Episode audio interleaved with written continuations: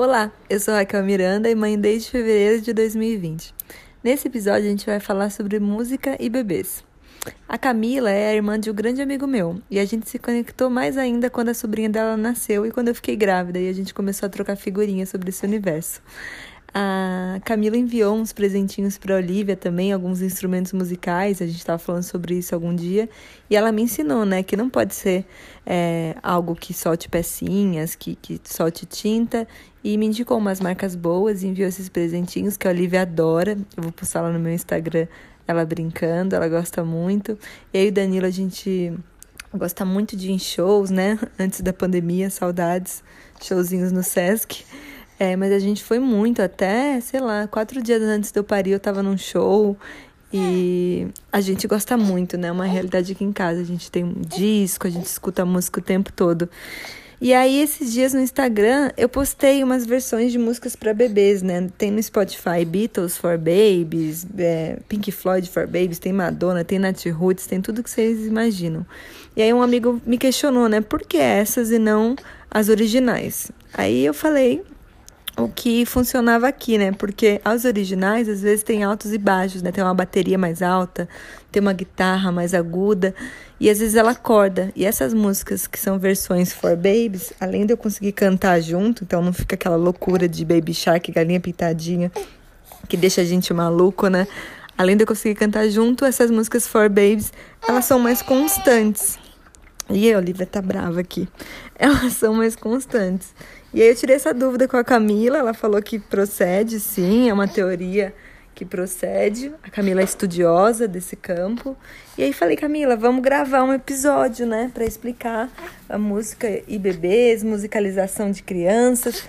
E a Camila foi super legal, topou participar aqui e falar um pouco da história dela e como é que a gente pode é, colocar a criança em contato nesse universo de música e tal. Bom, bebê tá bravo aqui, deixa eu passar a palavra para Camila. É, eu vou colocar na descrição do episódio é, uma playlist de coisas que ela me mandou para colocar para bebês. Espero que vocês gostem. Um beijo, até a próxima. Olá a todas, meu nome é Camila Ruiz e é um prazer imenso falar com vocês. Quando a Raquel me convidou para conversar sobre musicalização para bebês aqui no podcast, a primeira coisa que me veio da cabeça foi: nossa, preciso tomar muito cuidado para não falar por horas e horas e horas, porque essa é a paixão da minha vida, é o assunto que eu adoro conversar sobre. Então ia virar, ficasse aqui falando, ia virar um podcast de seis horas diretas, sem pausas para nada. Mas é, é isso que eu faço profissionalmente também. É a paixão dos meus dias trabalhar com as crianças e com, com a música. Acho que antes de qualquer coisa, antes do, do rótulo de musicista, de artista ou de qualquer outra coisa, o que me define é ser professora, professora de música. É, Para mim, ser professora de música veio de ser aluna, em primeiro lugar. Eu gostava muito de estar na escola de música, gostava muito, de, gosto até hoje, de cantar em coro, de estar com um grupo de pessoas fazendo música e, e trocando conhecimento com essas pessoas. Então, quando chegou o momento de decidir faculdade, carreira e tudo mais, isso para mim era muito claro. Eu não queria deixar de fazer o que eu já fazia. Eu queria cada vez mais poder fazer aquilo que eu já gostava tanto de fazer. Né? Eu lembro muitas vezes de ter a sensação quando eu estava cantando em coro, ou em festivais com crianças de outros lugares, pessoas diferentes, de estados diferentes, de países diferentes, e de pensar, isso aqui que esse regente faz que essas né, outras pessoas estão fazendo é a coisa mais legal que eu já fiz. Eu não quero estar em outro lugar. Então, para mim, ser professora foi sempre a continuação de ser aluna e não deixar também de ser aluna, né? Quando a gente é professora, a gente está sempre nessa troca, que acho que é a parte mais maravilhosa. É, eu trabalho em diversos lugares diferentes, mas todos voltados para música. Então, atualmente trabalho no Instituto Bacarelli, em Heliópolis. Trabalho no Espaço Cultural de Artes, onde eu sou professora e faço a coordenação em São Caetano. Trabalho na Musical ABC em Santo André, que é a cidade que eu moro. E na Casita, que é um espaço de convivência para famílias que estão passando pelo período pré e pós-parto Então, na casita eu trabalho única e exclusivamente com os bebês. É, a musicalização para os bebês parte do ponto da musicalização para qualquer pessoa. Qualquer pessoa tem o direito e a habilidade de ouvir e fazer música, né? Fazer música é para todo mundo. Então, a musicalização, em primeiro lugar, tem a função de trazer prazer ouvir e fazer música. Como diria uma grande educadora musical que faleceu há pouquíssimo tempo, muito querida nossa, Dona Josete Feres, é, ela usava essa frase, para mim ela define muito o que é musicalização. É ter prazer em ouvir e fazer música. Não só em ouvir, não só em ser plateia, mas aprender também a ser plateia e a conhecer sons, estilos, músicas, fontes sonoras diferentes, mas também ser parte disso. Então essa é a primeira proposta da musicalização. E para mim uma outra grande proposta que vem junto com essa é criar o sentido de comunidade, dividir isso com as outras pessoas. Então a musicalização é para todo mundo, independente da idade de qualquer outra coisa. Em relação aos bebês, a musicalização pode acontecer desde sempre, não existe uma idade, o que vai existir é a necessidade da família já estar confortável de sair com o bebê de casa, a ter uma mínima rotina, porque a aula acaba tendo um horário certinho, de procurar um lugar que tenha um espaço adequado para os bebês pequenos, que tenha materiais adequados para eles participarem da aula, que o professor tenha uma formação para isso, mas não existe idade mínima, nem nada que, que impeça as crianças de estarem em contato com a aula de música e com momentos musicais. Né? É o que eu disse, se o bebê é muito pequeno, ele tem ainda algumas necessidades que precisam ser respeitadas, né? o tempo do sono dele, se esse instrumento, quando for na boca, vai machucar ou não, se ele vai soltar tinta ou não, se ele tem partes pequenas, se o som é adequado para a audição dele, se é muito forte, se não. Tudo isso, quanto tempo esse som dura, né? Tudo isso tem que ser levado em conta, mas nada impede a criança de estar no ambiente musical. E aí, qual é a diferença da criança estar no ambiente musical com a própria casa, ouvindo música ali com os pais, com a família, e estar no ambiente musical voltado para a aula de música. A diferença é que quando a gente planeja a aula enquanto professor, cada uma daquelas músicas tem uma função. Então, eu vou procurar músicas que vão trazer diversidade para ela, que vão ampliar o repertório da criança e da família. Isso acho que é uma outra questão importantíssima para a gente conversar ao longo do bate-papo. É, eu vou pensar em uma música que trabalhe as diferenças de cada instrumento, as diferenças sonoras. Eu vou pensar quanto tempo esse instrumento vai ficar com a criança, o que vem depois, músicas que a criança vai fazer junto com o adulto. Sempre tem um adulto acompanhando quando a aula dos bebês, e um adulto com quem a criança tem um vínculo afetivo. É, músicas que são para dançar, músicas que são para movimentar pensando em algum padrão musical, como ritmo, pulsação. Todas essas questões entram em conta quando eu estou planejando a aula que vai acontecer para a criança. Então, cada uma daquelas músicas tem um objetivo. Jamais eu vou falar para os bebês: olha, agora você toca desse jeito, agora daquele jeito. Eles vão explorar. Eu vou mostrar o instrumento, eu posso mostrar maneiras de segurar, de manusear, mas a criança vai descobrir a sua própria maneira. Os adultos sim recebem orientações. Né? Agora a gente vai segurar assim, agora a gente vai parar, vai ter o silêncio. Outra questão super importante que a gente aborda na aula dos bebês e de todas as, as pessoas que estão no processo de musicalização, né? Entender o silêncio como parte da música e se divertir com o silêncio, achar aquele silêncio que todo mundo fica bem quietinho, uma coisa muito legal e de fato é muito especial. É, desenvolver a audição para os sons que estão ao nosso redor. Então, é muito comum as crianças começarem a fazer aula e quando começam a falar, falarem muito, escuta, escuta e prestar atenção em cada som que está passando por ela, está no ambiente dela. Que som é esse? De onde ele vem? O que, que faz esse som? Como eu produzo esse som? Essa é outra questão super importante, a criança começar a perceber a sua própria produção sonora. Então, primeiro o bebê vai segurar um instrumento, um objeto, e vai mover os bracinhos ali segurando as mãozinhas sem a intenção de produzir um som. Com o tempo ele vai perceber: olha, quando eu me mexo, isso produz um som. Nossa, eu consigo tocar junto.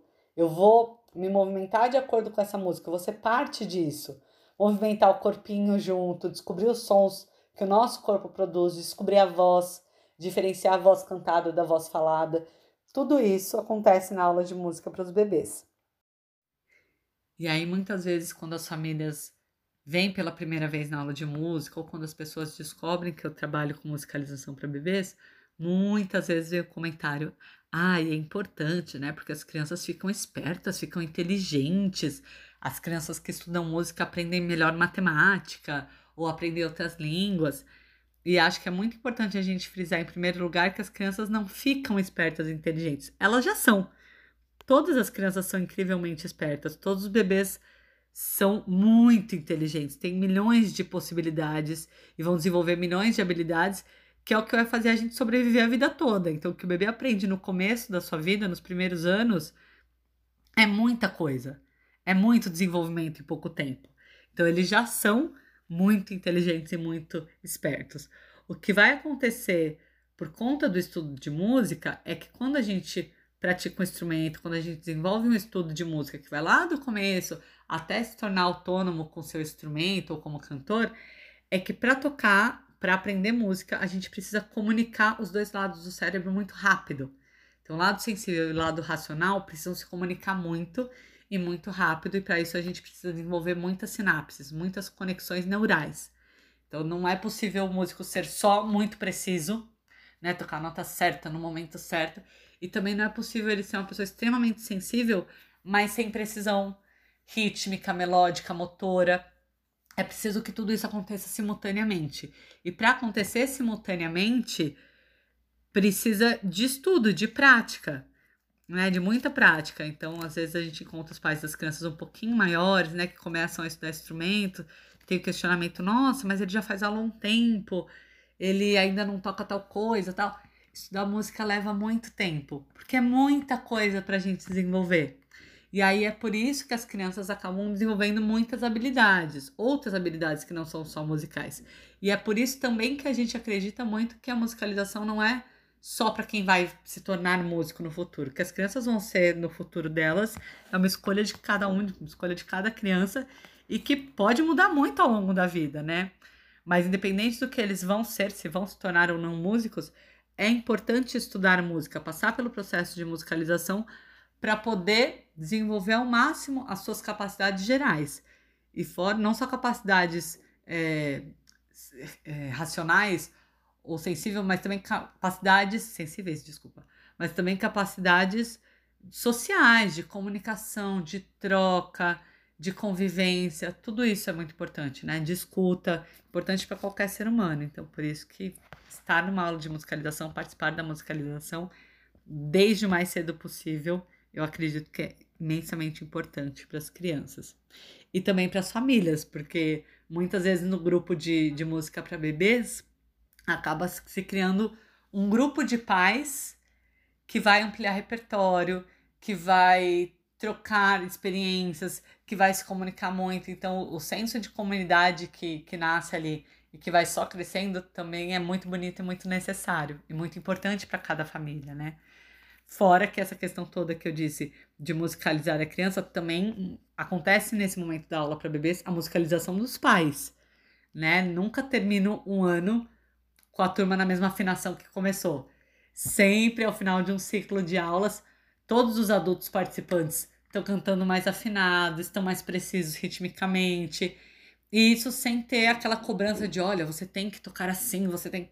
Não, a gente vai só cantar junto, a gente vai viver esse momento junto, com uma orientação, com um propósito, mas sem cobrança, né? Não existe algo que o produto é muito pesado, que é assim, olha, você está sendo visto, você precisa aprender, eu tô aqui para aprender a música tal.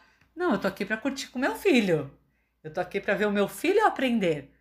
Mas sem esse compromisso de ter que aprender, de ter que melhorar, de ter que mostrar um resultado, as famílias acabam aprendendo muito também e adquirindo muito conhecimento, além dessa troca social que é super importante.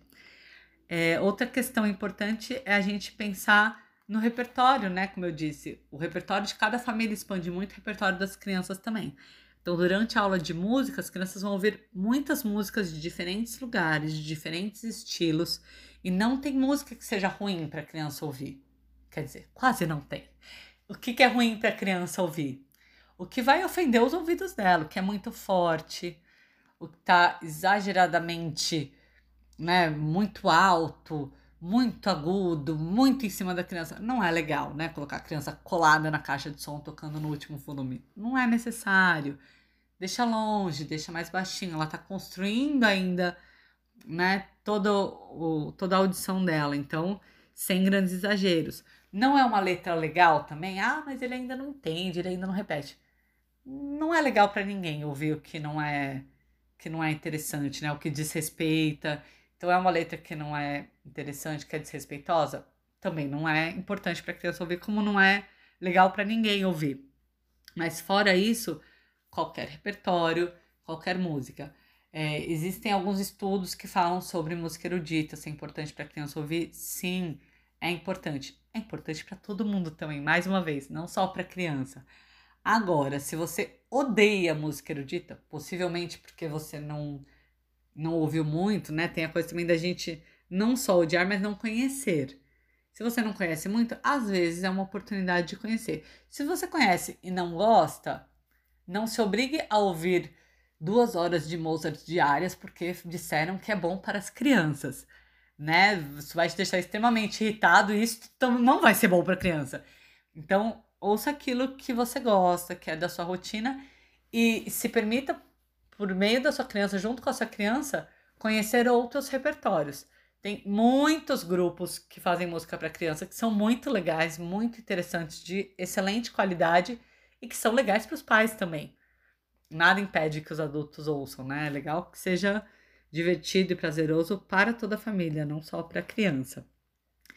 E aproveita esse momento, por exemplo, não sou muito fã de música instrumental ou de música erudita ou de algum outro tipo de música que eu não gosto muito, não conheço bem, mas meu filho gosta, ouve com ele, ouve num momento mais tranquilo. A criança tá cansadinha, tá querendo dormir. Procura nesse momento ouvir algo mais tranquilo que talvez não seja algo que você ouviria no seu dia a dia. Abre essa porta para ouvir com, com seu filho, com o bebê, né? Pode ser um bom momento também. E é uma música que colabora pro estado dele de, de ânimo e de espírito nesse momento, né? Se a criança tá um pouco mais quietinha, cabisbaixa, tá com, tá com sono, ouve algo mais tranquilo. Se a criança tá mais agitada, bora lá para uma música mais agitada. Mas não existe certo e errado em relação a repertório ou em momento de ouvir música, ou por quanto tempo ouvir música. Pelo tempo que todo mundo estiver confortável com isso, a criança e a família. Mesma coisa para a exploração de instrumentos em casa que, que ela pode tocar? O que ela quiser. Possivelmente pode ter momentos que ela não queira tocar nenhum instrumento, mas ela queira tocar panelas, móveis, sapatos, né? Produzir sons com objetos. Excelente, maravilhoso, perfeito. Está descobrindo fontes sonoras diferentes e essas fontes podem ser não só sonoras, como musicais também. Nada, não existe nada que determine esse objeto não faz um som musical, esse faz. Todos eles podem fazer parte do momento de exploração e de criação das crianças. É possível também, e é legal, que os pais construam pequenos instrumentos, né, caseiros mesmo, chocalhos, procurem recos com a forminha de gelo, é, chocalho com os potinhos que tem em casa, tambor com balde. É tudo muito bem-vindo não tem restrição. A única coisa que eu diria de restrição é de não utilizar aquilo que pode machucar a criança fisicamente, né? Soltar uma peça, engasgar, soltar tinta, objetos pontiagudos, mas isso acho que vale para qualquer coisa, então não, não tem, musicalmente falando, não seria nada diferente do que já existe para qualquer objeto ou para qualquer brinquedo. E aí chegamos nos brinquedos, né? Brinquedinhos que fazem sons, brinquedos que tocam musiquinhas, que os adultos pensam, por que apertou esse botãozinho de novo? Pensa, já, acho que a gente já pode partir aí de uma ideia de que se o sonzinho te irrita muito, Hum, aí tem um sinal de que pode não ser muito legal para criança, né? É, esses brinquedos que tocam musiquinha, sempre a mesma musiquinha, acender luzes e tal, não são indicados para as crianças brincarem por muito tempo e cansam o nosso ouvido mesmo, e vão cansar o deles também, porque são sons sintetizados, né? Não são sons reais, sons produzidos por instrumentos ou pela voz humana. São sons produzidos em estúdio, por computadores, por teclados. Então, por isso eles também cansam. e não são uma fonte tão rica sonora para as crianças conhecerem. As crianças vão querer mexer muitas vezes e ouvir muitas vezes? Possivelmente sim, porque as crianças precisam e gostam da repetição. Mas aí a gente pode ofertar para eles algo que venha contribuir um pouco mais para o desenvolvimento e não venha afetar. Eu acho que se vem junto um som muito alto, né? Se o, se o brinquedo toca muito forte, se vem aquele monte de luzes, não é muito legal. Não precisa tacar tudo no lixo, levar para longe e tal, mas assim, tira a pilha por um tempo, ou deixa ao alcance da criança por um tempo, depois oferta outros objetos, brinquedos, instrumentos, brinquedos que ela vai aprender como o brinquedo funciona brincando, né? Instrumentos que ela vai manusear, livros, coisas que ela possa pôr na boca, pôr no chão de novo, vai descobrir outras maneiras de, de explorar, é sempre mais interessante. E aí, pensando em deixar umas opções para vocês de repertório, de, de informações sobre música e desenvolvimento, vou deixar com a Raquel uma listinha de grupos de gravações e de tudo mais. Espero que contribua para vocês, espero que, que essa conversa tenha contribuído um pouquinho. Estou à disposição caso alguém queira conversar, perguntar, bater papo. Sempre disponível para vocês. Agradeço demais a Raquel pelo convite. Tenho que dizer que foi um super desafio com o teu falatório, porque eu falo muito, muito, muito, ainda mais quando é esse assunto, e organizar o meu falatório, porque falo muito rápido, então pensar o que falar na hora que falar. Foram algumas 100 bilhões de gravações até sair algo que, que pudesse ser interessante. Espero que seja um pouquinho interessante. E Raquel, super obrigada pelo convite. E vamos batendo papo sempre que é sempre muito bom. Um beijo a todos e até mais.